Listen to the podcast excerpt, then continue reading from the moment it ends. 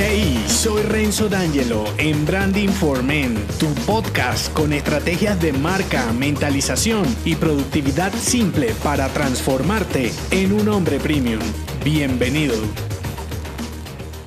Conformarte es el tercer fallo del branding incorrecto y es donde la mediocridad y procrastinación toman el control de tu marca personal. Dominar los detalles como businessman te lleva a una dimensión de tranquilidad que se traduce al final en rentabilidad. Perder la innovación y distintivo de tu servicio luego de un tiempo en el negocio es algo normal y muy rara vez dejará de ocurrirte a menos que centres la diferencia en tu marca personal. La cuestión es que si dejas de controlar tu nivel porque no te actualizas, te mejoras en el manejo del tiempo, porque todo lo postergas y te conformas con peores clientes, porque son los que te compran, llegará un momento en el que no controlarás nada más allá de un simple tema administrativo que incluso si te digitalizas también pasará a un segundo plano. La mayoría de estos desaceleradores de tu entusiasmo están relacionados con tu mentalidad, por eso nunca puedo dejar el mindset fuera de la ecuación. Una buena estrategia de branding siempre deberá comunicar un mensaje real de lo mejor que tienes para ofrecer y prometer. Y si estás vacío, poseerás problemas. El fallo conformarte lo asocio con un servicio de mala calidad, con decadencia, flojera, falta de tiempo para todo y una actitud conformista de quedarse esperando a que todo suceda por no ser lo productivo que quisieras. Recuerda esta frase, todo cambia y evoluciona. ¿Qué haces solo mirando? Sintetizado, movimiento es igual a pequeños pasos todos los días hacia tu meta. En el levantamiento de este fallo he identificado algunos puntos comunes del branding incorrecto en los hombres conformistas que quisieron comunicarse mejor y por estas razones no lo lograron. Tres elementos para no conformarte en tu marca personal. El primero, excelencia. El segundo, progreso. Y el tercero, eficiencia. Voy por el primero, excelencia. Huirle a la mediocridad buscando ponerle el sello de excelente a lo que vendas te hará sobresalir y permanecer en la categoría de rentable. Si tu servicio es magnífico, fortaleces las relaciones con tus clientes a largo plazo. Haces de un nombre que pesa más que el dibujo o color específico de tu marca. Podrás centrarte en los beneficios de lo que haces más que en la cantidad. De los 50 clientes que estudié para esta saga, el 56% tenía problemas con la calidad de su producto, servicio o entregable. Bien sea porque este no tenía la calidad que ellos decían tener, no contaban con una revisión constante de sus competidores para confirmar que realmente fueran excelentes, o porque su entregable era de baja calidad o de bajo nivel y pensaban que el branding estratégico podría posicionarlo como bueno. Con explicaciones del servicio excelentes e iguales a sus colegas, los beneficios de lo que vendían era cuestionado. Una posible causa es la que yo defino flojera investigativa. Segundo elemento, progreso. Esto puede sonarte a cliché, sin embargo, el avance personal y profesional es un indicador incluso de tu felicidad. Eso sí, cuando no asocias progresar a ser más grande o vender más. Porque por ahí no va. Si mejoras todo el tiempo lo que sea que vendas, siempre podrás cultivar a mejores clientes o clientes geniales que yo llamo. Construir un entorno deseado y desconectado de los códigos sociales de super empresario te permite vender con pasión. Cuando dominas el juego contraintuitivo de tu propia versión del progreso, comienzas a tener el control de tu sistema y objetivo práctico. De las marcas personales y comerciales que analicé, el 70 96% de los hombres de negocios manifestaban este error. Había marcas que tenían más de 5 años con los mismos servicios igualiticos. Sus aspiraciones de negocios estaban en función de vender más porque eso los haría sentir más exitosos. Pero cuando revisamos a fondo sus sistemas, no había más que objetivos fusilados de otros negocios. Avanzar o crecer como hombre de negocios no está relacionado con vender más, sino con vender mejor. O así lo veo yo porque las marcas con este error no lograban ninguna de las dos. Tercer y último elemento, eficiencia. Wow, uno de mis puntos favoritos, ser un hombre eficiente o retarte a hacerlo. Te cambia la visión, aquí juega tu factor finito, el tiempo. Si todo depende de tu rendimiento y más en una marca personal y pequeño negocio, entonces la productividad se convierte en protagonista de tus resultados. Cuando tienes el control de tu día, y tener el control me refiero a que tú decides en qué inviertes cada minuto de tu tiempo y no los demás, entonces te das cuenta de que si te vuelves un experto de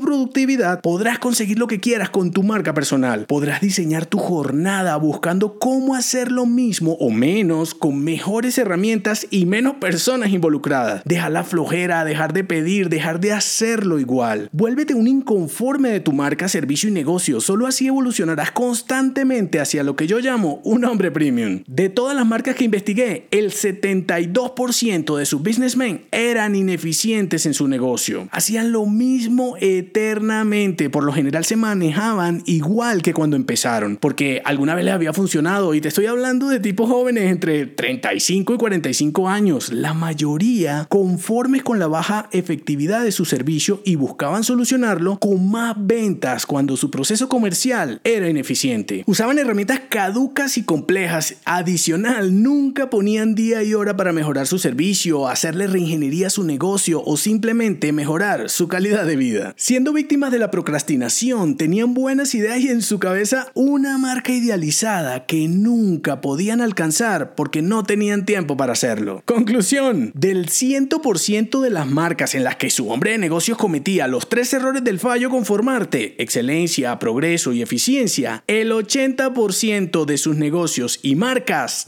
ya no existen. Perder el control de tu marca y conformarte con ser lo mismo siempre por pereza o mediocridad te puede hacer desaparecer. Y sé que puedes decir, Renzo, la gran mayoría de los pequeños negocios y pequeñas marcas funcionan así. Claro que sí, y fíjate que puede ser una explicación de su enorme tasa de cierre. La cuestión es reflexionar y preguntarte, ¿un hombre que pone la excelencia por encima de todo la tendrá más fácil? ¿El progreso le dará sentido a tu vida o por el contrario tendrá un costo muy alto? Lo que no controlas no es tuyo, aplicará para tu administración del tiempo. ¿Qué puedes hacer ya? Revisa en detalle el servicio que das a tus clientes, compáralo con lo que ellos consiguen en el mercado, lista lo que puedes mejorarle y ponle día y hora a esa actividad. Pregúntate si ha progresado lo suficiente. ¿Aún te encuentras haciendo lo mismo que hace 3 o 5 años? ¿Tienes un concepto de progreso o sigues el mismo de tu entorno? Si no progresas, eres un hombre infeliz y progresar no es ser más grande. Entonces define ahora mismo lo que es ser mejor para ti y ve a conseguirlo. Deja de conformarte. Si no tienes el control, siempre culparás estar ocupado de todas tus frustraciones. Desintoxícate, elimina el veneno distractor. Deja de procrastinar y acciona en presente para que tu futuro tenga sentido. En el artículo que acompaña este episodio te dejo la gráfica con los datos y te espero en el siguiente fallo, silenciarte. Si te gustó este episodio, déjame un mensaje con 5 estrellas en Apple Podcast y únete a mi clan si aún no lo estás en renzodangelo.me. Hasta la próxima.